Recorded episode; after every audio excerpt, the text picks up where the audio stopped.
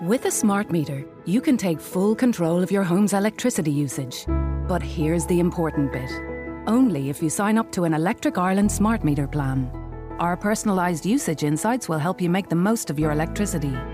So if you'd like to find out the perfect time to put on a wash or see how your bill's looking on any day of the month, search Electric Ireland smart meter plans and find out the best plan for your home.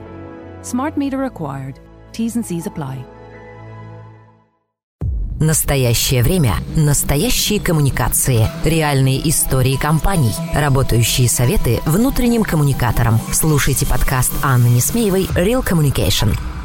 Партнер подкаста «Школа внутреннего коммуникатора». Если вам интересно узнать, как устроены внутренние коммуникации и как управлять корпоративной культурой, заходите на сайт school-communication.ru. Здравствуйте, дорогие друзья! Это долгожданное возвращение сезона. Реальные коммуникации снова с вами. И это наш второй сезон. И он будет совсем, совсем другим. Во-первых, я буду не одна. Со мной будет работать София Семенова. Привет, София. Привет, привет, рада присоединиться. Ну а во-вторых, в этом сезоне мы запланировали для вас глобальную кругосветку по миру внутренних коммуникаций. И мы расскажем обо всем, о том, как они устроены, зачем они нужны, какие инструменты применяют. Ну а сегодня пилотный выпуск, и о нем пару слов скажет София. Да, сегодня, а, Аня, спасибо э, за такую вводную интересную, самой даже будет интересно послушать, о чем же мы будем с тобой разговаривать. А сегодня мы с тобой начнем, давай, знаешь, с чего? С истоков, с истории, от чего, откуда все появилось. И как все начиналось когда-то, а, вообще откуда взялись внутренние коммуникации и стали неотъемлемой частью нашей бизнес-истории. Давай поговорим сегодня об этом. Клево, тема мне нравится. И давай начнем. А, ну, давай начнем с того вообще, что такое внутренние коммуникации в широком смысле слова и откуда взялся этот термин. А, вот что думаешь по этому поводу? Ну, внутренние коммуникации, вообще коммуникации э, – это взаимодействие разного вида да, между людьми. То есть контент, э, который мы передаем, может быть различным в зависимости от эпохи. Да? Мы с тобой об этом сегодня поговорим.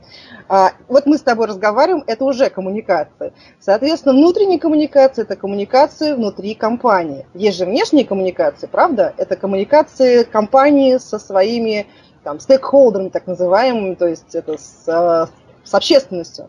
А Безусловно. А есть маркетинговые коммуникации и массовые коммуникации, да. Но я-то, собственно, хотела сказать, что сам термин внутрикома, он довольно свежий, довольно новый. И, по сути, его как бы э, широко стали употреблять, ну, наверное, на излете 80-х, э, может быть, 90-х годов. И поэтому у многих, кто приходит в профессию, возникает ощущение, что это что-то такое новенькое, свеженькое, то, чего раньше не было. Но нет, это не так. Ну, на самом деле, мы с тобой пройдемся по истории подальше, да, до того момента, когда еще... Они, по сути, внутренние коммуникации, как и люди, они существуют уже достаточно давно.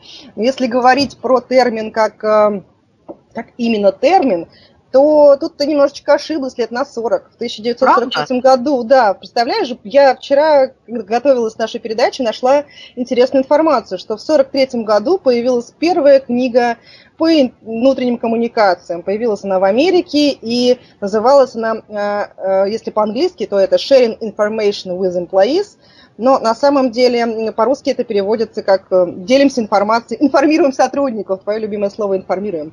Вот. Ни за что. Но давай вернемся чуть-чуть назад, потому что первая остановка в нашем путешествии, вообще-то говоря, это Туманный Альбион. И на самом деле мы решили начать наш обзор, э, ну уж совсем в седую древность, в Средневековье не забираться, но начать наш обзор с того, что происходило в Британии в конце 19-го, в начале 20 века, да? Да. И почему это важно? Потому что во многом то, что сегодня мы знаем как внутренние коммуникации, обязано возникновению трейд-юнионов или профсоюзов на сегодняшние деньги. Да, на самом деле, э, да, когда э, люди массово, ну, в Европе, ну, в общем-то, во всем мире в разное время проходила та самая промышленная революция. Вот когда началась промышленная революция, появились э, профсоюзы через некоторое время, потому что нужно было отстаивать свои права разным группам людей, да, то есть профсоюзы, не знаю, работников таких-то отраслей, всяких отраслей. Поэтому, да, внутренние коммуникации именно в таком еще не оформившемся виде появились именно тогда. И на самом деле тоже интересный факт, а, не все промышленники были одинаково плохи, что только через профсоюз с ними приходилось взаимодействовать. А, была такая компания э, в Англии, кстати, не знаю, может быть, она до сих пор существует. Мы же знаем, что в Англии многие вещи существуют э, столетиями, да, как знаменитый английский газон, он должен быть полит ну, да. Или Великая Хартия Вольностей, которая э, насчитывает уже почти под тысячу лет. Ну, чуть вот, меньше. Вот примерно такая же может быть история. Не знаю, кстати, надо проверить, есть ли это компания. В общем, была компания э, мыло, мыл, по изготовлению мыла. Компания называлась Larkin э, Soap Company. Э, вот. И э, Lever Brothers тоже в Англии. И вот эти две... А, извини, пожалуйста, вот этот Ларкин, он был в Америке, а Lever Brothers в Англии. Ну, на самом деле это не важно, потому что Америка и Англия тогда были связаны гораздо больше, чем сейчас.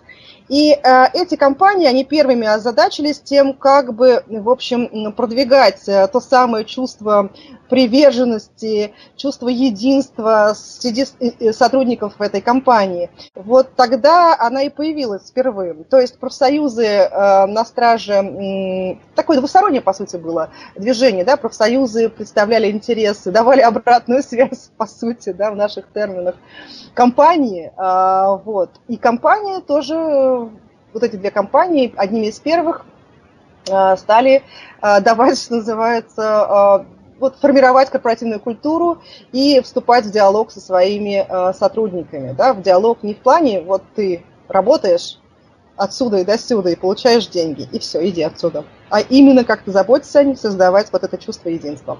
Ну и надо быть честными. Помимо прекрасных душевных порывов, к этому была вполне себе такая жесткая причина и экономическая, и политическая. В это время весь цивилизованный мир, а это, считай, Европа плюс немножко Америка, переживает резкое поливение. В некоторых странах, как мы знаем, это закончилось революцией, а в некоторых серией реформ, которые примирили враждующие классы – потому что в XIX веке условия труда а, ну, были реально очень тяжелые. И кому это интересно, может почитать книжки про старую добрую викторианскую Англию, да, и посмотреть там, что э, дети начинали работать с 9 лет, да, и рабочий день был в 12 часов, и это было норм. Да, то есть вот как бы какие там пособия, какие отпуски, какие выходные, о чем вы? Никакого work-life balance, Ань, да? Ну, баланс э, там был, work, work, work. Вот, собственно говоря, вот и весь баланс. И э, действительно столкновения были очень жестокие. Действительно, э, люди боролись за свое выживание. И кто-то в тот момент решил, что надо попробовать договориться. Ну и плюс к этому давайте не сбрасывать со счетов, что просвещенный класс все-таки на то и просвещенный, а, что они понимали свою ответственность. Они а, имели определенное чувство долга и имели определенные, а, ну, считали, что они имеют определенные обязательства перед теми людьми, которые на них работают. И с той поры тележка понеслась. Итак, э, мы с тобой сделали остановочку э, в, в той самой Великой Британии. И давай заглянем теперь а, на первые корпоративные медиа, на первые корпоративные газеты, которые как раз примерно в то же время и появились на свет. Да, я на самом деле провела аналитическую, фактологическую работу, посмотрела, что же были за первые издания. Да, и э, если говорить про каналы, да, то первые корпоративные издания, как первые каналы, такие уже оформившиеся коммуникации, появились в Европе в первой половине э, 19 века. И э, можно сказать, что э, там 30-е годы 19 века по конец 19 века это такой период спорадических корпоративных изданий. А, одним из первых таких изданий считается бюллетень для рабочих, который выпускался в 30-й год 19 века основателем германского центра продаж а, Фридрихом Листом. Листом, листом, не знаю, кстати. Надеюсь, что я правильно произнесла. Если мы э, движемся дальше, то начало 20 период активного появления корпоративных изданий. И многие крупные европейские компании, которые, кстати, да, возвращаясь э, к тому, что многие вещи существуют столетиями. Вот компании такие, как Siemens, Bosch, а, они, Citroën, кстати, да, во Франции, они стали выпускать свои собственные корпоративные издания. А дальше, а, ну, там, 40-е годы, еще больше изданий, эм, то есть второй половины 40-х годов. Ну, в общем, дальше тележечка покатилась, покатилась, и эм, все то, что мы видим сейчас, переход, сейчас у нас, правда, происходит переход корпоративных изданий цифру, но в целом они по-прежнему с нами, они никуда не деваются. Вот те самые изначально газеты сотрудников, например, вот как были там в третьем году, в 1903 году было, для сотрудников берлинских трамваев, да, там издание было в Берлине, или в Торонто издавалось э, для э, издания для сотрудников, э, которые Life Agent News, то есть те, кто страховали жизнь. А, вот это сейчас у нас прекрасно себя существует, да, но только уже в цифре. Ну, надо тебе сказать, что все-таки переход в цифру начался не сейчас. И если мы с тобой э, бросим взгляд через океан, э, то мы увидим, что э, в послевоенной Америке, Европа-то в это время сидела на хлебных карточках, и ей было как-то не до того, появляются такие штуки, как корпоративное телевидение. О, да. И, а, у нас в это время еще вообще никакого телевидения не было, а у них уже появляется корпоративное. И Америка в этом смысле здесь, конечно, лидировала. Да, да, соглашусь с тобой, но вообще вот эта вот э, история с появлением телевидения, э, ну, кстати, она имеет русские корни. Ты знаешь, что вообще телевидение, я живу в Останкино и гуляю недалеко, у нас есть Останкинский пруд, там есть, собственно, небольшой памятник человеку, который сделал, в принципе, телевидение, это выходит из э, России, наверное, да, не из СССР. В общем, человек, который был... Ты говоришь про Зворыкина? Безусловно, безусловно про него, да. А, так что можно сказать, что мы имеем отношение к телевидению, к его созданию. Но, с другой стороны, соглашусь, да, что эм, когда страны находились в таком полуразрушенном состоянии, восстанавливались, да, Америка – это как раз начало бума и расцвета, поэтому телевидение вошло вообще во все дома, телевидение вошло в компании, и сначала компании рассказывали э, о своей продукции, да, а потом они стали поворачиваться э, к сотрудникам и делать фильмы, на самом деле, целевая аудитория которых была сотрудники. Сначала это были обучающие фильмы, да, ну а потом э, в целом корпоративное телевидение стало таким мощным трендом и докатилось до наших дней. Э, сейчас мы тоже используем такую штуку, как корпоративное телевидение.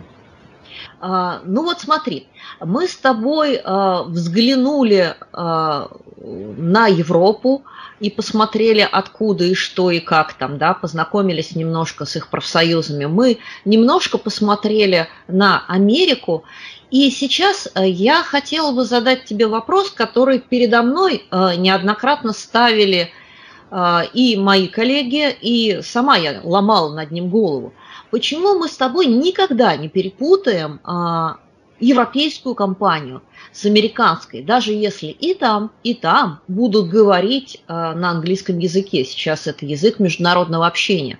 Но по стилистике, вот по этому tone of voice, а, мы а, четко с тобой сразу прям увидим, а, в чем между ними разница. А, ну смотри, на самом деле, а, если говорить немножечко, ты историк, ты меня, если что, поправляй, я в свое время увлекалась историей, да, я очень любила ее, а, но, ну и сейчас люблю, а, но я скорее дилетант, чем профессионал в этом вопросе. Но мне кажется, что разница корни а, в нескольких таких исторических моментах есть. Первая история, ты упоминала про левые настроения, да, и эти левые настроения, они эм, достаточно прочно осели в Европе, они были сначала, когда у нас в стране была революция, если ты помнишь, ну, ты, наверное, помнишь, безусловно, они были в Европе тоже очень сильны. После войны э, ситуация немножко изменилась, но тем не менее, если мы берем Францию, если мы берем м, Германию, Италию, очень много а, таких было социальных моментов, то есть это, по-моему, называется социалистическое, да, вот немножечко уклон. Да, да, и здесь не поспоришь, э, это, по сути, была Красная Европа, потому что э, к власти в крупнейших странах э, Европы после Второй мировой э, пришли, если не коммунистические, то прям-таки социалистические партии. Да, ну, возможно, то есть не, не в каждой, я не знаю, что, что было в Федеративной Республике Германии, кстати, вот ты, наверное, знаешь, но во Франции точно, в Италии точно, и э, был даже такой момент, э, годы, к сожалению, я сейчас не вспомню, я помню, что когда я училась в институте, нам этот факт рассказывали на одном из э, экономических предметов, а, э, мне это очень поразило тогда, в наши 90-е, когда я училась, что в 70-е, по-моему, годы был сильный кризис э, во Франции, и, соответственно, во Франции таким образом было устроено рабочее время, чтобы трудоустроить максимальное количество людей. То есть изначально а, было предусмотрено следующее. Человек уходит в отпуск, на его место берется другой человек на время, чтобы у человека была возможность заработать денег. Да?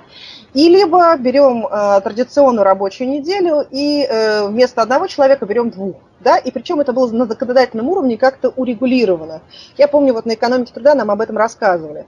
То есть такие интересные факты связаны именно с тем, что очень много тут социалистического такого, да, подхода, э, гуманистического. Я не знаю, знаете, нет такой факт, что если вы работаете на государственном предприятии шведском, ну, что это может быть? Это может быть шведская королевская почта или шведское что-то такое, где, является, где государство является собственником.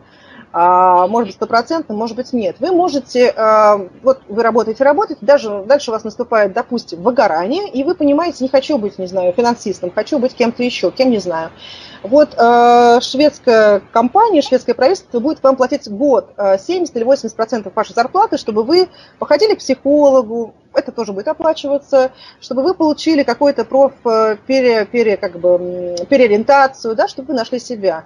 очень много таких моментов, связанных э, именно с тем, что человек становится в центре всего, да, сильны очень профсоюзы. Я в свое время работала в компании, где был французский офис, шведский офис. Ну, это очень сложная история расставаться с людьми, ну, в том плане, что бывает бизнес э, вынужден это делать, но огромные-огромные выплаты платятся. Если вы помните, была такая компания Ericsson, по-моему, если не ошибаюсь. Вот они очень да, долго... Ericsson, и ну, мы достаточно нам вспомнить, например, что было э, сейчас, когда реформировали Air France, и какие забастовки потрясали сейчас Италию, когда бастовали э, профсоюз железнодорожников, когда стояла просто да. Италия. Да, то есть там, э, если говорить коротко, то о чем э, мы говорим про Европу? Да? В Европе мы говорим про то, что work-life balance, причем он э, даже, наверное, в культуре европейцев, ну, если мы не берем немцев, например, да, допустим, французов, итальянцев, испанцев, то там вот эта вот культура de vivre, да, культура жизни, вот, и это находит свое отражение именно в таком work-life balance, то есть для людей важно не только зарабатывать деньги, но и то, чтобы жизнь и работа были в каком-то балансе. То же самое касается Скандинавии. Для людей, как бы у людей есть возможность составить свои права. То есть те самые профсоюзы, которые когда-то появились, они, э, у них существуют не де-факто, извини, пожалуйста, не де-юра, а де-факто, да, то есть они могут э, а, действительно отстоять права своих членов, даже иногда происходят перекосы, что губит компания работодателя. Да, иной раз компания уже там с, с трепетом думает, а, а вообще бы экономически вот этот вот завод или офис или шахту закрыть, да, но, но нет. И здесь мы вспомним а, Маргарет Тэтчер, она же, когда она стала железной леди – ровно тогда, когда в Уэльсе она закрывала а, угольные шахты, да. И это было кровавое побоище, потому что, а, то есть они бились с профсоюзами не на жизнь, а на смерть.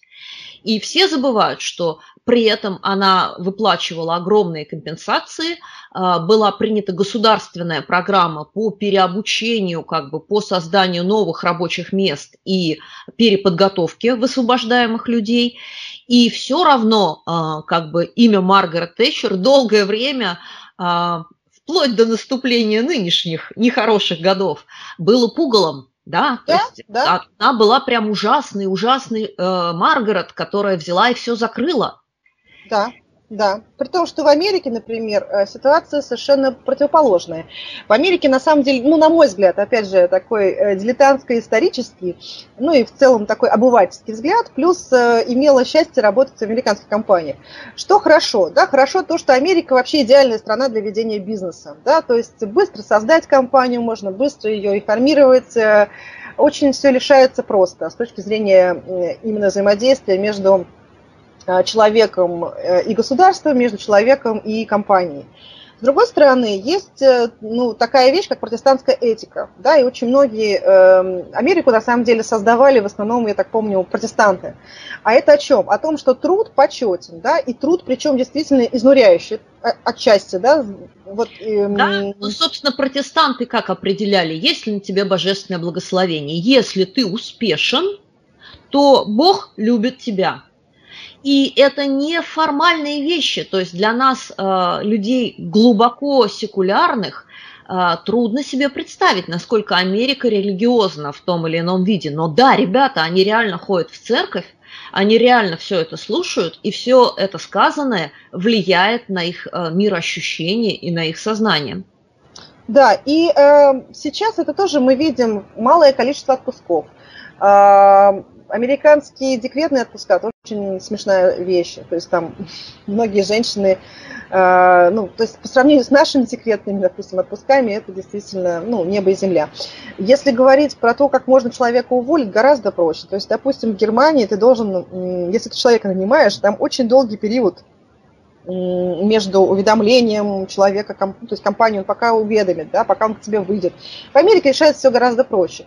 Поэтому вот эта культура, что встал и работаешь, да, как бы от и пока солнце не уйдет, оно приводит э, к...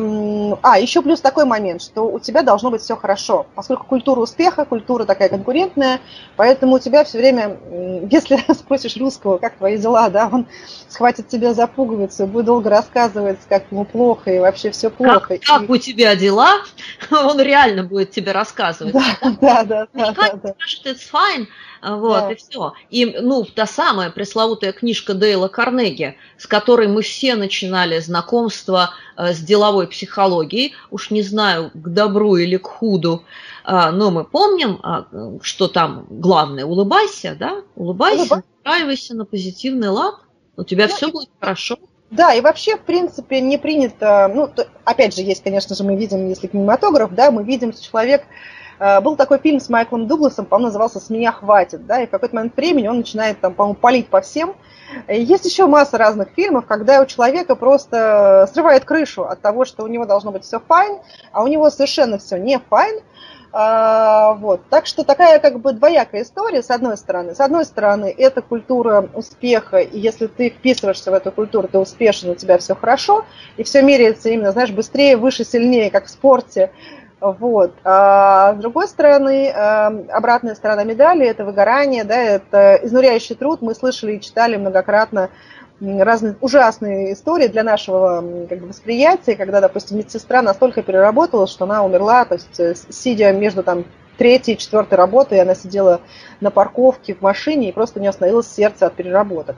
Так что это совершенно два диаметрально противоположных мира, да, два диаметрально противоположных отношения к своей жизни и к миру. И здесь я с тобой соглашусь, и я бы сказала, что дело даже не столько и не только в протестантской этике. Сегодня в Америке живут э, люди совершенно разных э, и рас, и народностей, и конфессий, но все они мигранты, и все они приехали туда в погоне за лучшей жизнью, в погоне за успехом, изначально настраиваясь на то, что они будут много работать для того, чтобы достичь этого успеха.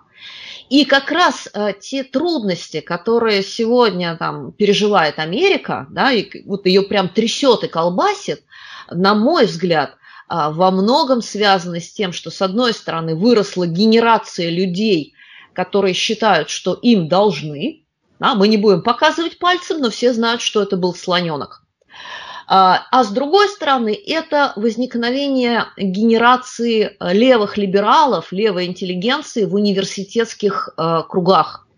Такой вот немножко запоздалый ответ Европе, да, угу. которые прониклись вот всеми этими левыми идеями и начали говорить про то, что а, гнусные капиталисты истощают а, мир. Ну, то есть, если там в середине и в начале 20 века мы говорили про борьбу классов, да, про то, что там людей эксплуатируют и притесняют, сегодня после падения социалистического лагеря это стало немодным, но идеи левацкие никуда не делись. И теперь мы поем песню о том, что гнусный капитализм истощает природу. Да? Планету, планету. Вот эта вот история да, про Грету Тунберг, это история про вырубку лесов, а, про глобальное потепление. Я когда об этом слышу, а, мне каждый раз хочется э, захихикать да, и посоветовать людям посмотреть на климатические кривые, там, ну хотя бы там тысяч за пять лет последних. Да? И задаться вопросом, где там человек. Ну да ладно, мы не климатологи. Да, я, в общем, в этом вообще ничего не понимаю к своему стыду. Вот, поэтому... Не будем в это уж сильно а, погружаться, но да, сегодня вот Америку вот так вот трясет, и трясет как бы вообще по жизни, и трясет ровно в мире а, корпоративных отношений, потому что а, вот эта ее достаточно гомогенная структура начала разваливаться, да? она начала а, реформироваться, она начала изменяться изнутри, а любая трансформация – это всегда процесс очень и очень болезненный. А, да, но с другой стороны, Америка э, и э, капитализм, на самом деле, не зря я сказала, что Америка идеальная страна для того, чтобы делать бизнес. Это не мое личное, э, к несчастью, утверждение, потому что я не делала Или бизнес в Америке. Может быть, к счастью, да. Я очень много смотрела, слушала интервью людей, кто э, отечественных людей, и, ну, то есть те, кто переехал в Америку и строит э, там свой бизнес, своих приятелей, друзей, знакомых, и э, в том числе просто англоязычные какие-то тоже интервью. И эта история, да, есть э, сдвиги, но в целом все равно законодательство и в целом как бы вся страна, она про то, чтобы ну, очень быстро делать бизнес. Ну, Соня, есть... безусловно, ничего никогда, во-первых, не исчезает бесследно. А во-вторых, э, все трансформационные процессы – это очень долгая история, в отличие от революций да, то есть э, трансформация – это всегда долго. Ну, хорошо, а, мы с тобой обозрели западный опыт, восточный не трогали, потому как в этом мы не очень разбираемся. И теперь мы сделаем небольшую паузу и вернемся к вам через пару минут. Real Communication. Подкаст Анны Несмеевой про настоящие коммуникации. Партнер подкаста – школа внутреннего коммуникатора. Если вам интересно узнать, как устроены внутренние коммуникации и как управлять корпоративной культурой, заходите на сайт school-communication.ru. Смотрите наши эфиры, участвуйте в учебных программах, задавайте вопросы и общайтесь. Школа внутреннего коммуникатора – это не только ценные курсы, но и 30-40 килограмм легко усвояемых мастер-классов, общение с экспертами и площадка для обмена опытом. Недаром девиз нашего проекта – «Практика от практиков». Ну, дорогие мои, теперь пришла пора посмотреть, а что же в нашем богоспасаемом Отечестве. А, мы с вами, ну, наверное, кто-то скажет, да нет, у нас этого ничего не было. А, но спешу вас порадовать или расстроить. А, история советских и российских корпоративных коммуникаций, я бы сказала, не менее глубокая и обширная, чем это на Западе. происходит. Да, а, да. С чего будем отсчитывать? Откуда начнем смотреть? А, слушай, может быть, тоже посмотрим с э, промышленной революции? Да, давай. Сначала, да, потому что я думаю, что э, можно отсчитывать оттуда, потому что тоже были какие-то бюллетени, листовки. Э, это все тоже появляется, потому что наши э, предприниматели, они, принципе, были достаточно ну, они шли как бы за волной, да, и тоже нужно было как-то с людьми взаимодействовать, тоже у нас появлялись какие-то профсоюзы, э, все двигалось примерно по тем же рельсам, что и в Европе. Единственное, что, ну как единственное, основное, что все поменяло, э, это случилось, собственно, мы все знаем, революция, и э, все кардинальным образом изменилось, но с другой стороны, Ань, да, я вот тоже думаю на тему внутренних коммуникаций, а, ведь у нас, и да и не только у нас, э, вот уставы, да, военные какие-то истории, это тоже про внутренние коммуникации. И один мой приятель, э, да, мой коллега, да, мы с ним в свое время работали в одной из компаний, когда его папа э, спросил его, чем он занимается, он ему объяснил, он говорит, да ты ж политрук, да? Ну, мы вспоминаем... В историю про политруков мы с тобой пока запрыгивать не будем. Давай э, остановимся еще на начале 20 века. И здесь мне кажется очень важным, чтобы э, наши слушатели помнили и знали, э, что все истории про общежитие, школы, э, нормированный рабочий день, больницы для рабочих, э, вот это вот все, газеты для рабочих – какие-то просветительские клубы, кружки, то, чем мы будем гордиться, а, ну, наверное, не раньше 30-х, 40-х годов, впервые появилось а, на фабриках Савы Морозова. Да, да, Первые корпуса вы и сегодня можете видеть и в Москве, и в тех городах, э, где было его производство текстильное. Вы до сих пор можете приехать и пощупать эти здания своими руками. Где-то они стоят в запустении, а где-то там выстроены прекрасные лофты. А, кстати, э, фундаменты стены остались все те же, выстроенные как раз при Ставе Морозове. Хорошо строил паразит. На века. А, Почему ж паразит? Наоборот, на века. Спасибо большое, надо сказать. Вот. Ну и, естественно, огромное количество других предпринимателей, чьи имена мы сейчас э, с вами можем перечислять долго, а, шли именно в этом контексте. И здесь, э, опять же, довольно здорово играл религиозный компонент, потому что э, у нас, как, интересно заметить, прогрессивные вот такие предприниматели и одновременно социально ориентированные были во многом выходцы из старообрядцев, из старообрядческих семей, а, в которых эм, идея заботы, помощи, да, вот этой социальной ответственности – а, была очень и очень сильна. Да, да, интересный факт. Но я про него знала, потому что на самом деле у меня тоже семья имеет корни как раз старообрядческие. А, вот, поэтому я об этом знала. А, но мне кажется, это интересный факт про старообрядчество, да, у нас мы, мы не всегда знаем историю своей страны, а очень много-много имен, да, вот этих купцов, которые под старообрядческих купцов, да, которые потом стали промышленниками, и известными меценатами, предпринимателями. Э, вот. Так что да, тут, тут ты абсолютно права. Но если двигаться дальше, да, если позволишь, и перескочить через эм, революцию, ну как перескочить, начать свой отчет, э, то вот эти все истории, они продолжились. Да, и мы помним, что ну, кто-то, наверное, помнит, кто-то нет, а, кто застал советское детство, что у каждого уважающего себя предприятия а, были свои сады ведомственные, да, ну, не у каждого, у уважающего себя, то есть такого, как бы, как скажем, престижного, да, предприятия, были свои сады, а, куда можно было привести ребенка, ясли, да, куда можно было привести ребенка, отдать, чтобы мать могла пойти на работу. Были, если совсем, как бы, начало копнуть, да, то были вообще такие дома совместного проживания, кому коммуны, да, были фабрики кухни, чтобы женщина меньше тратила времени на э, вот, домашний быт, она была раскрепощена и вписалась. Вот то самое, помнишь слово модное, diversity сейчас, да?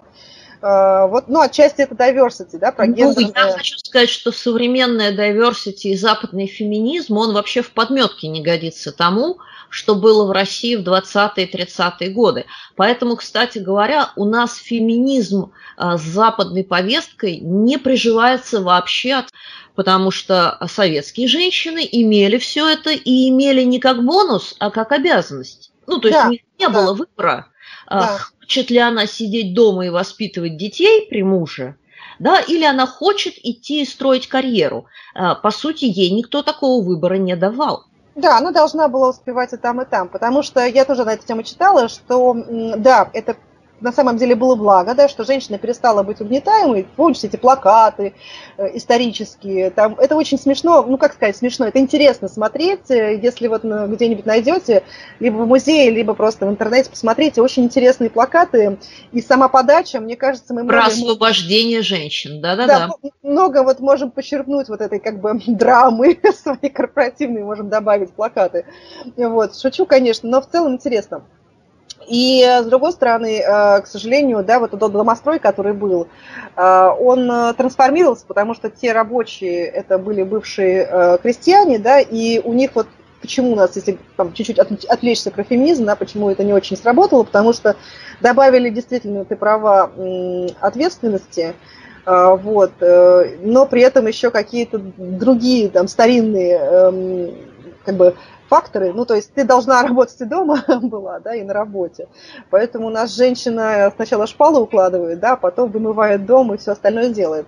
Э, у нас как бы свои, свои сложности с феминизмом, вот. Э, тут я с тобой абсолютно соглашусь, поэтому нам не совсем понятно, за что бороться, поскольку типа у нас это все есть, и типа мы этим всем наелись, с одной стороны. С другой стороны, ну, как бы феминизм это же, в принципе, про немножко про другое.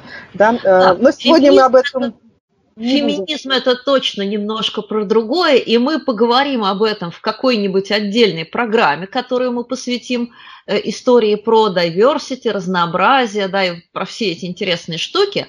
А сейчас, давай, времени у нас осталось уже немного, мы вернемся а, к а, нашей исторической эпохе.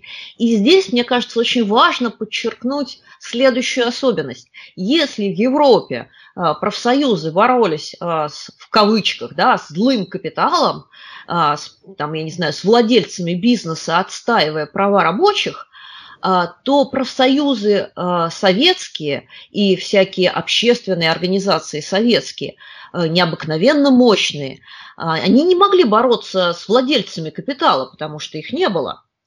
И они не могли бороться с государством, потому что государство их создало. По сути, и, да. Да, и тогда, а поскольку, ну а в чем их иначе роль? Они начинают бороться э, с индивидуализмом, э, с вещизмом, с потреблением и, и прочей, да, и прочей частной жизнью советских граждан. Э, идеальный советский гражданин должен быть идеальным винтиком, да, идеальной э, частью вот этого вот огромного социалистического строительства. И это не издевательство. А, ребята, это вот эта метафора воспринималась совершенно серьезно. Посмотрите на стихи того же Маяковского.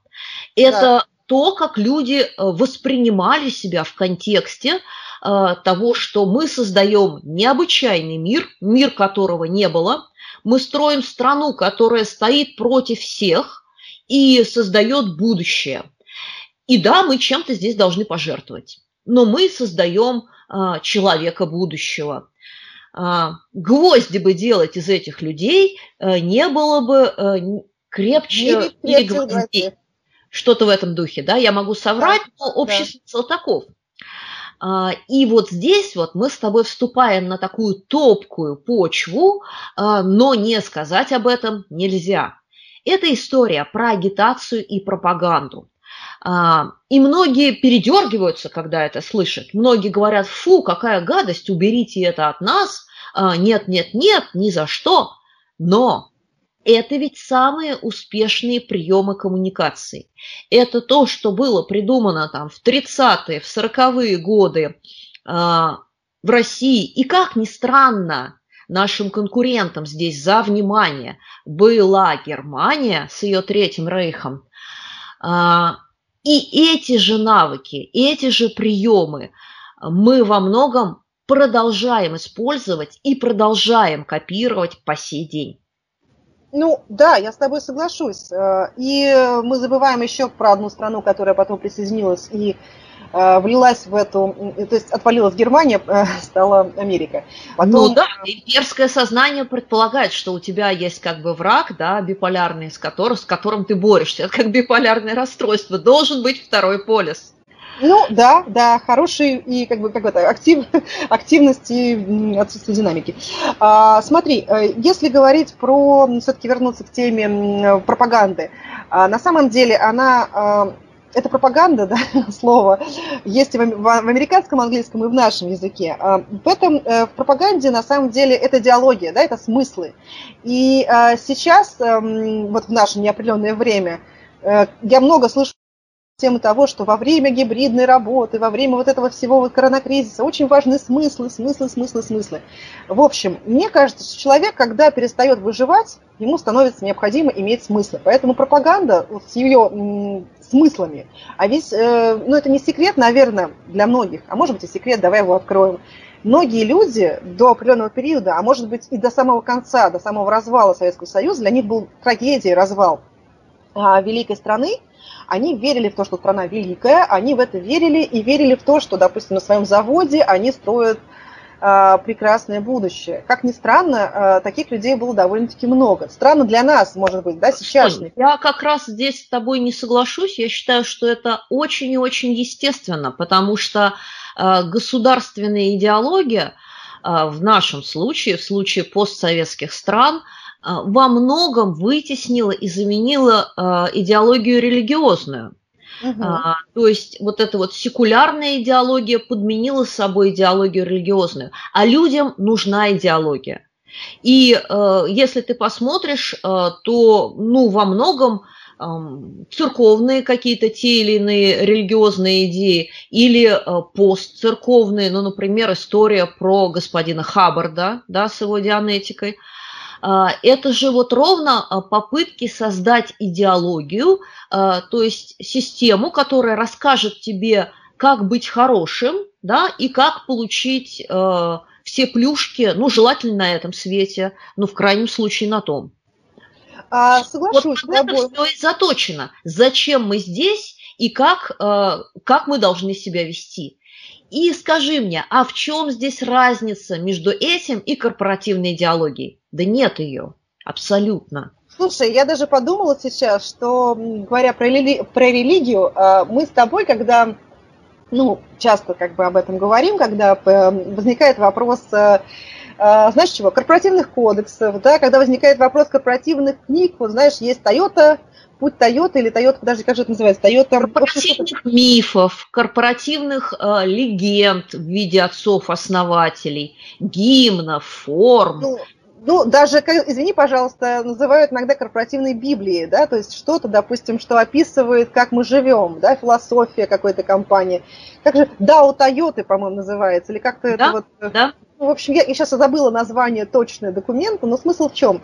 Есть зеленая книга в Старбаксе, да, она даже с зеленым сукном каким-то. То есть ты понимаешь, да, это некая сакральная книга, где записано, кто мы такие, э, зачем мы здесь, да, условно, в чем наша миссия. Слово миссия это какое, да, миссия, видение, ценности, смыслы. Э, поэтому идеология, неважно, какой она окраски, э, она нужна, получается, людям. То есть нам важно во что-то верить глубоко прошито. И это ответ, то есть вам может это нравиться, вам может это не нравиться, вы можете даже этому сопротивляться, но это глубоко зашито в подсознательные, в глубинные потребности человека. И только очень высокий уровень осознанности людей да, позволяет им формировать индивидуальную какую-то идеологию. Но таких людей очень мало, и это точно не наши клиенты. Нет. Да, да, получается, это тот самый, наверное, человек индивидуалист, фрилансер какой-то, супер-пупер. А, ну, это какой-нибудь Ницше, который сидит э, во французском Грассе, да, попивает кофеек и пишет, что говорил Заратустра. Слушай, ну, ну Ницше, по сути, фрилансер, который... Ну да. Как бы фрилансер. Ну и давай, прежде чем а, подводить итоги и финалочку, буквально пару слов скажу я еще о наследии Советского Союза. Жалко мне так бросать эту тему, хотя времени осталось мало.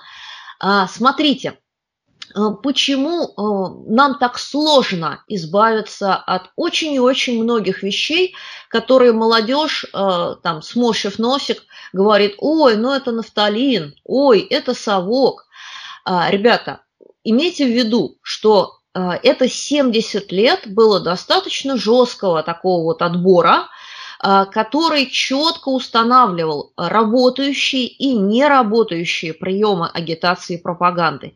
И если вы думаете, что плакаты, стенды, собрания, которые вы сейчас модным словом таунхоллы и митинги называете, да, а, многотиражки заводские, а, Сонь, добавляй, радио, радио, подожди, конкурсы профессионального мастерства. У нас сейчас есть World Skills, да?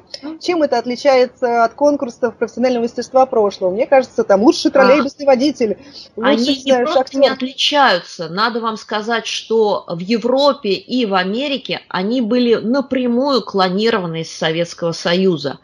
И более того, я своими руками видела брошюры 70-х э, годов, а, которые рассказывают о том, а, мне, конечно, тяжеловато их было читать, у меня не очень хороший английский, но я осилила ради любопытства о том, как надо перенимать вот этот вот опыт э, корпоративных коммуникаций, да, общения с рабочими, их мотивации и удержания. И там очень много говорится и о правкомах, и о конкурсах передовиков производства, и о корпоративных всероссийских всяких движениях, олимпиадах и вот этом вот всем. Забегах.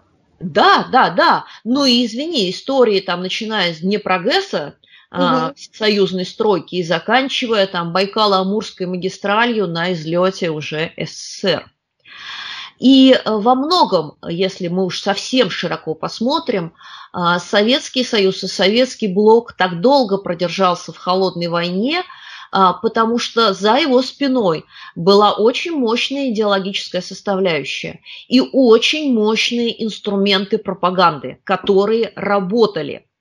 И они прошивали насквозь и литературу, а, и кино, и телевидение, и практически все сферы, с которыми а, сталкивался тогдашний человек. Причем, ты знаешь, Ань, очень смешно сейчас вспоминать детские мультики, в которых та самая тема diversity, она чего-то у нас сегодня второй раз всплывает или третий.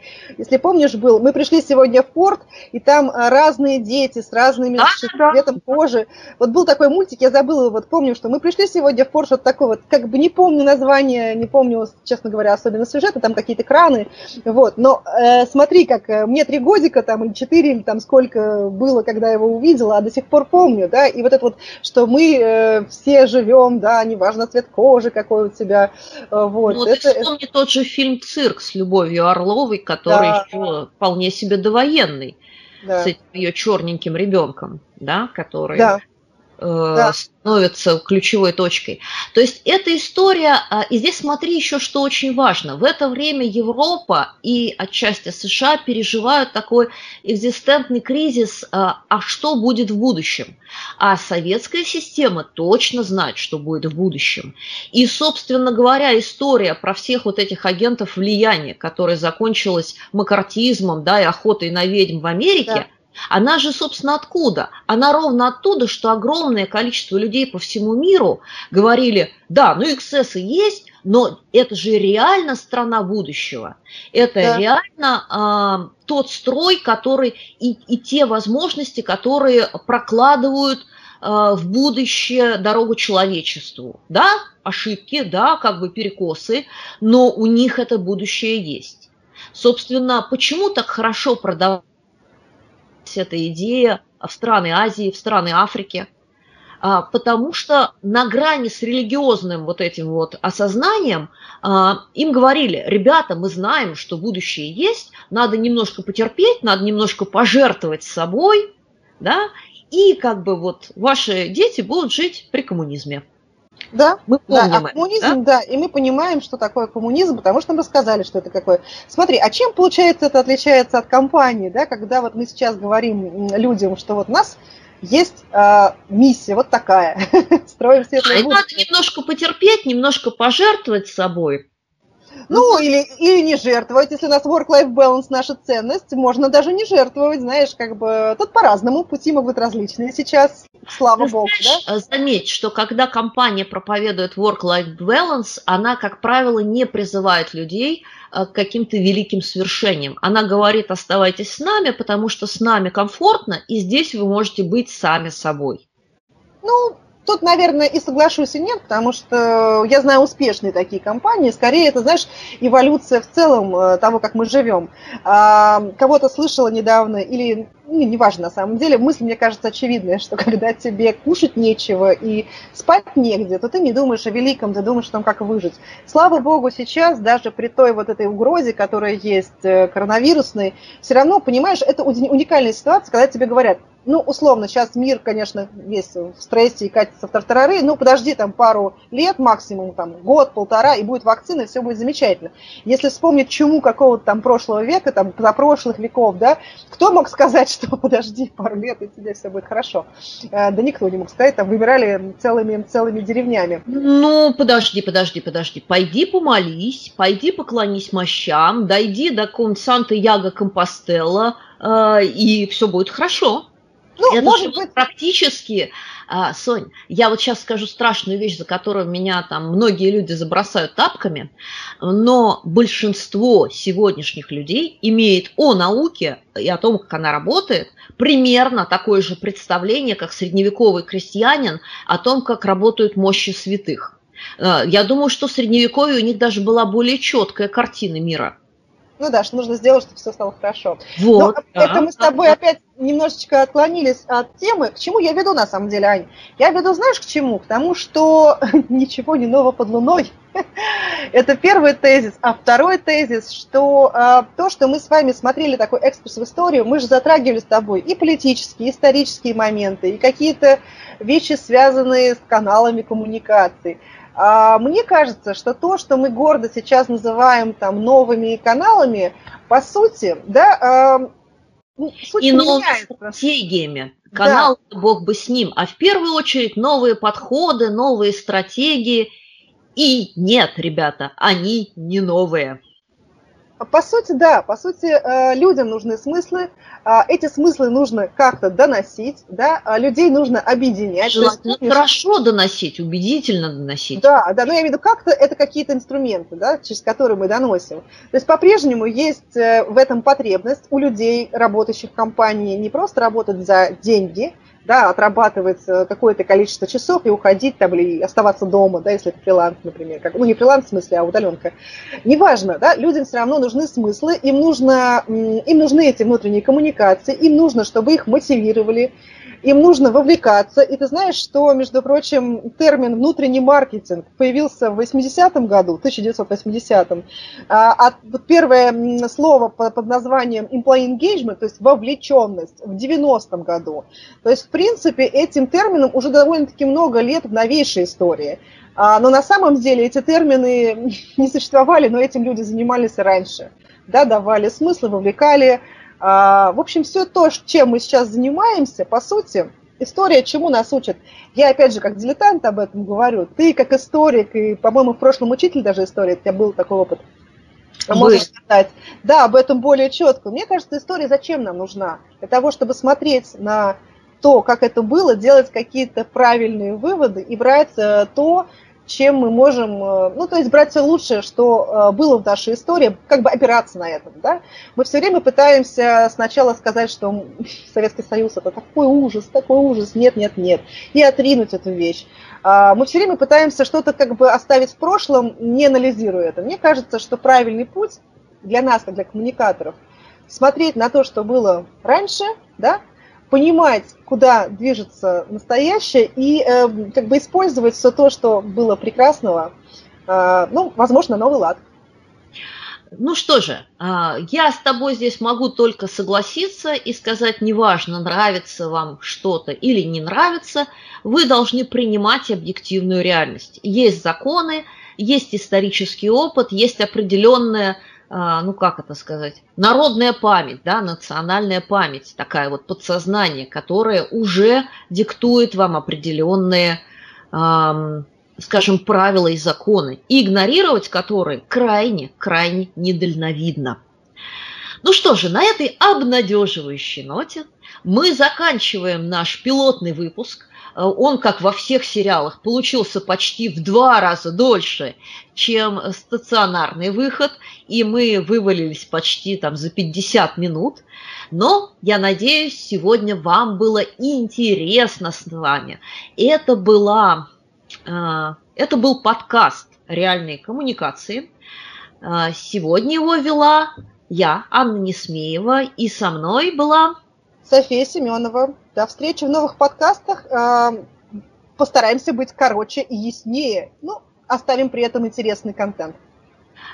Итак, слушайте нас на Яндекс Музыке, на Кастбоксе, на Apple подкастах, и обязательно пишите нам ваши комментарии. А через неделю мы будем говорить о том, что такое стратегия, с чем ее едят и почему ее обязательно, обязательно надо хорошо готовить.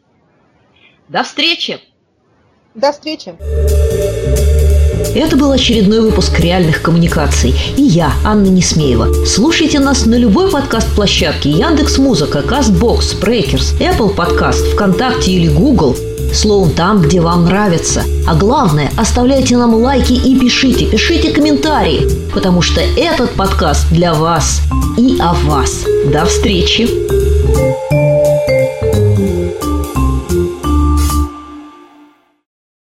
Holiday goers, stay connected during your staycation with Air Mobile Broadband. With the option to bring a strong, fast, reliable broadband connection with you, streaming, sharing, and downloading means rainy days will be a walk in the park. Not that there'll be any rainy days. Plus, use it at home when you need an extra boost. Connect your getaway better with Air Mobile Broadband on 4G and 5G from just $34.99 a month, including a free modem and no setup fees. Order online at air.ie forward slash mobile forward slash broadband. New customers only. $39.99 a month, $44.99 thereafter. 12 month contract subject to availability. For full details, fair usage and T's and C's, see air.ie.